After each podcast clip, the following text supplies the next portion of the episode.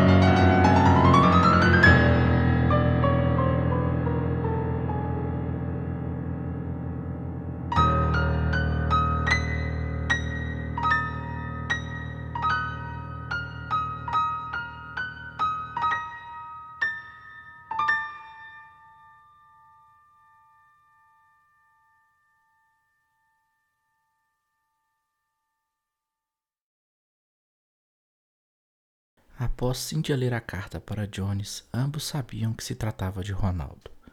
Uma angústia terrível tomou conta do ambiente e logo se deram conta de que seu corpo estava boiando nas águas escuras daquele lugar. Jones e Cecília entraram na água às pressas, na esperança de conseguirem tirar Ronaldo de lá com vida. Mas ao chegar até o corpo, aquele fio de esperança que havia surgido se foi. Checaram brevemente seus batimentos cardíacos e perceberam que ele já havia deixado este mundo. Ao sair da água, percebem que Escobar havia voltado e que ele lhes diz que estava ali, pois todo o seu material gravado foi perdido, mas que havia recebido algumas pistas de que naquela noite um ritual com sacrifício humano iria acontecer. Nosso grupo de investigadores, carregando aquele corpo molhado e coberto pela angústia e tristeza, decidiram seguir em frente e tentar acabar com o ritual que estava para acontecer. Ao caminhar pela mata, uma sensação de incômodo os acompanhava e a cada passo dado, a incerteza e a tristeza tomavam conta do ambiente, e pouco a pouco, um a um foi caindo ao chão e tendo que lidar com seus próprios demônios particulares. Ofélia acordou em um cenário que não conseguia distinguir quando ou como chegou lá, mas era um lugar que ela conhecia bem, que já havia visitado e revisitado várias vezes, tanto em vida quanto em sonhos. Ela corre atravessando a rua e chegando até a casa que está em chamas. Na entrada da casa, ela vê um casal que diz que sua filha está lá dentro. Sabrina é seu nome. Ofélia entra em disparada pela casa e vê os escombros caindo. Tudo parece ir se distorcendo à medida que ela vai caminhando, e ao lado da cama, abaixada, chorando, estava Sabrina. Ofélia entra no quarto e pega a criança no colo. Ao levantar, ela percebe que o teto vai desabar e salta com todas as suas forças. Seu salto não foi o suficiente e os escombros caem na cabeça de Sabrina, que, que morre em seus braços. E então, após essa terrível visão, ela acorda meio zonza e percebe que todos os seus amigos passaram por algo parecido. Jones entra na sala de aula como um dia comum, sem saber como chegou lá, e quando está perto do horário do recreio, vê um de seus alunos muito agitado. Esse aluno era comumente alvo de bullying de seus amigos e muitas das vezes voltava para casa chorando.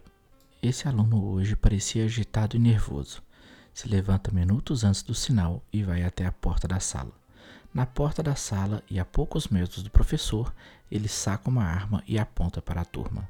Jones, num ato de desespero e coragem, pula na frente do tiro e cai no chão. Ao acordar, ele se vê juntamente com seus companheiros onde havia desmaiado. Padre Carol se vê entrando na igreja em dia de confissão. Ao caminhar pela igreja, ele percebe que apenas sua mãe está na fila.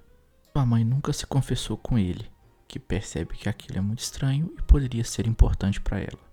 O momento dela se abrir e melhorarem as relações.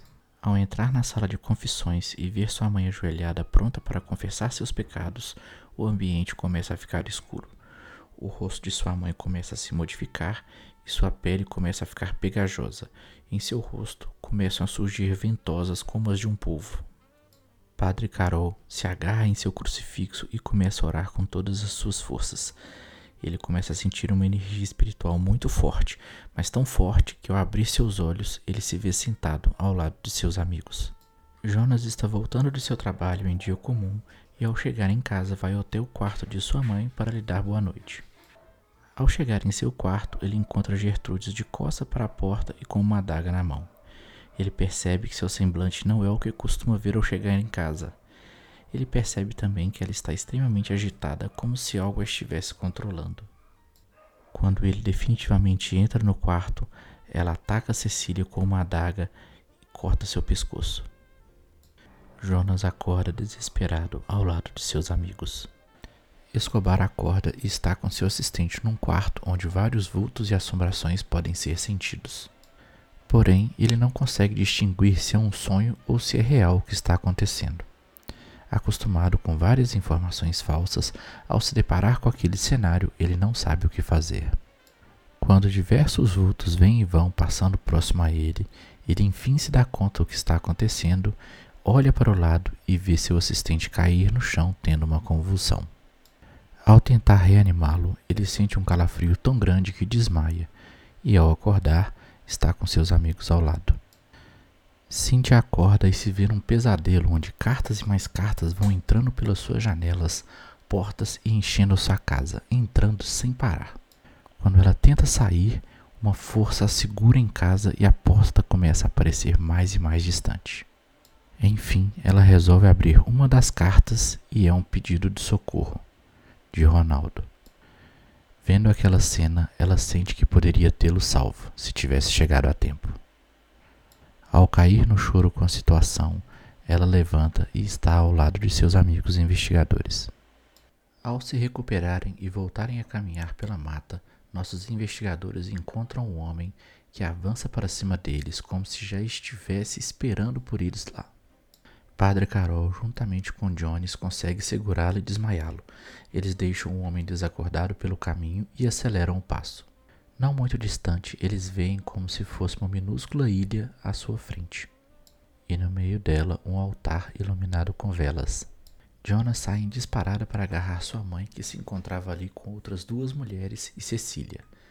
Ele chega próximo à sua mãe, mas ela lhe joga na água, que estava estranhamente gosmenta.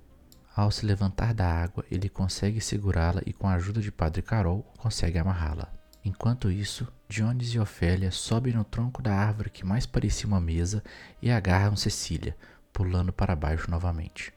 As duas senhoras avançam em direção a eles e acertam a cabeça de Jones em cheio. Escobar acompanhava de fora boa parte do tumulto tirando fotos e, já no meio da confusão, resolve entrar para ajudar seus colegas investigadores. Cynthia pega a mãe de Jonas e sai correndo em direção à van de Escobar. Enquanto isso, Jonas volta, pega sua pá e desmaia as duas mulheres e o homem envolvido na confusão. Desesperados e sem entender muito bem o que estava acontecendo, eles saem correndo com a Cecília no colo e pegam carona na van de Escobar. Eles vão em direção à casa de Jones, onde ele diz ter um porão onde todos ficarão seguros lá até que entendam de fato o que está acontecendo.